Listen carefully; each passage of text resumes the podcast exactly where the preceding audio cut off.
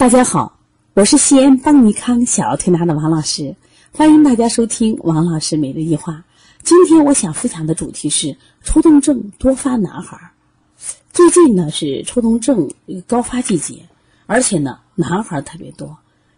就是说到说到这儿，我还想说一点啊，就是抽动症啊，在往年的时候，其实我们每年就接的案例并不是很多，但是最近一段时间，几乎每天都能接到一个多动症。而且我总结了一下，男孩居多，特别是六岁以下的孩子，男孩居多。那上学以后的孩子呢，那就出出现了一些，比如分化，有一些女孩了。那么为什么男孩多，女孩少呢？大家其实明显的发现，这个在幼儿园期，这个女孩的发育啊，她成熟要比男孩早。你看现在的女孩个个都是女汉子，男孩呢，哎呦就成了男妹子。相对于男孩都比较文弱，而包括他的生理、心理发育都会。滞后一些，所以如果我们家长管理过于严格的话，这种孩男孩多发，这是一个原因。第二个，实际上本身男孩火性大，他的心肝火旺。我们常说人常说心常有余，肝常有余。男孩本来属于火性旺，所以这个时候呢，如果男孩发作的时候呢，他可能这种病显现会更明显一些，更明显。那我现在想想多动症。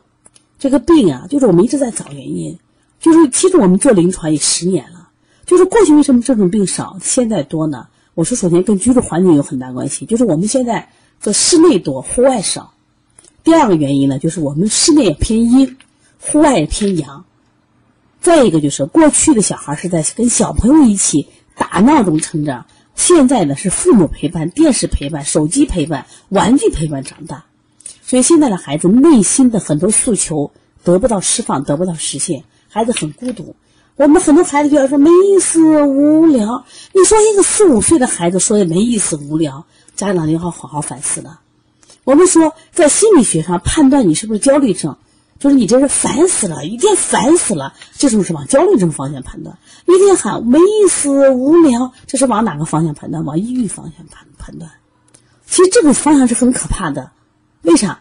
当你孩子的情绪得不到释放的时候，他在早期的时候，他是以多动症啊、抽动症他展现。你再往大一点的，就是焦虑和抑郁的方向呀。所以我们现在家长啊，在教育孩子的时候，你千万千万不要光让他学技术。其实学技术什么时候都不晚，只要他想明白了。我觉得心理的教育，孩子愉快的生活，温馨的家庭，这比什么都重要。我们现在家长一给他报技术，就会出问题。正好我现在给大家举两个例子啊。这两天我们调了一个小鱼儿，小鱼儿呢，他就跳街舞嘛，跳街舞。街舞，因为街舞老师训练也比较严，这个孩子也是个班里头最小的一个孩子。那老师就要练这个什么呀，俯卧撑，什么夹臂俯卧撑。然后奶奶回家可能也让他练。那结果这个孩子每一次到练这个时候，因为他体能不行呀，老师就要训，你这次练不好就不许回家。奶奶回家也可能这样。你们练不好不会去吃饭，这是孩子给我这样学的，那结果就会出现什么情况？他就紧张啊，哭呀。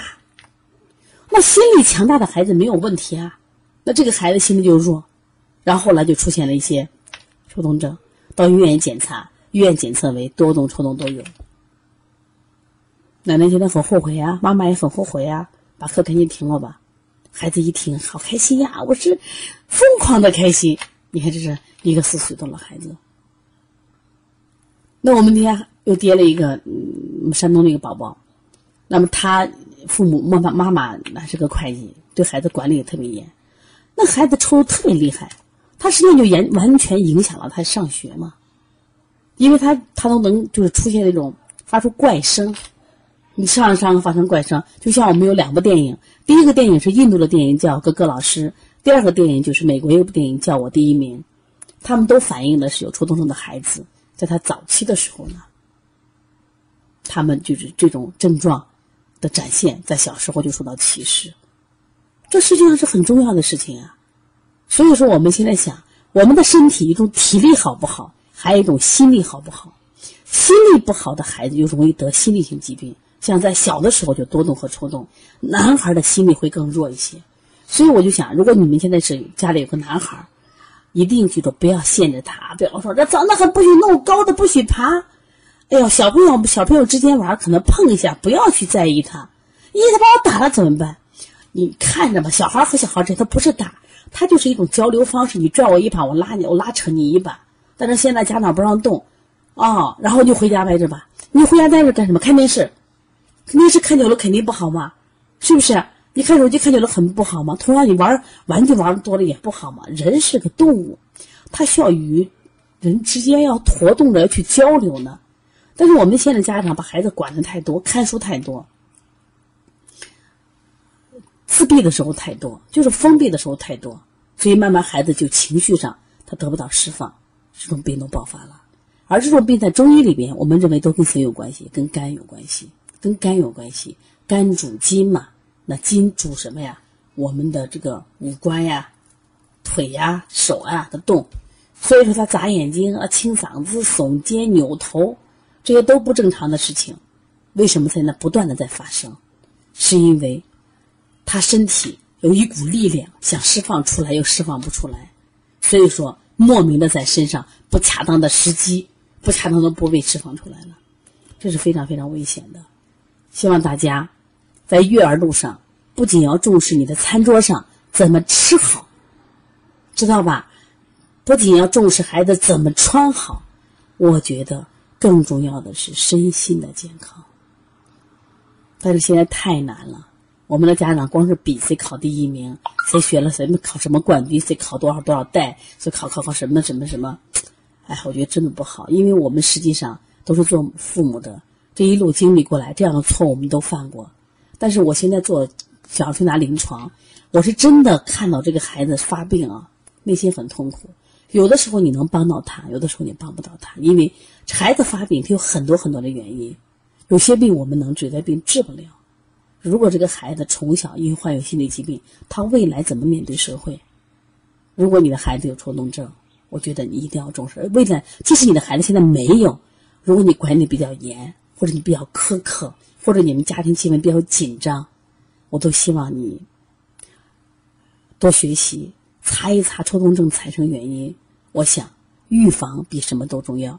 如果大家有你的孩子或或者是你调理的孩子有这样的问题，可以直接拨打我的电话。因为我们在去年专门组织了一场抽动多动症的这个论坛会，那我们也有了很多的治疗经验，我愿意分享给大家。我的电话是幺三五七幺九幺六四八九。另外呢。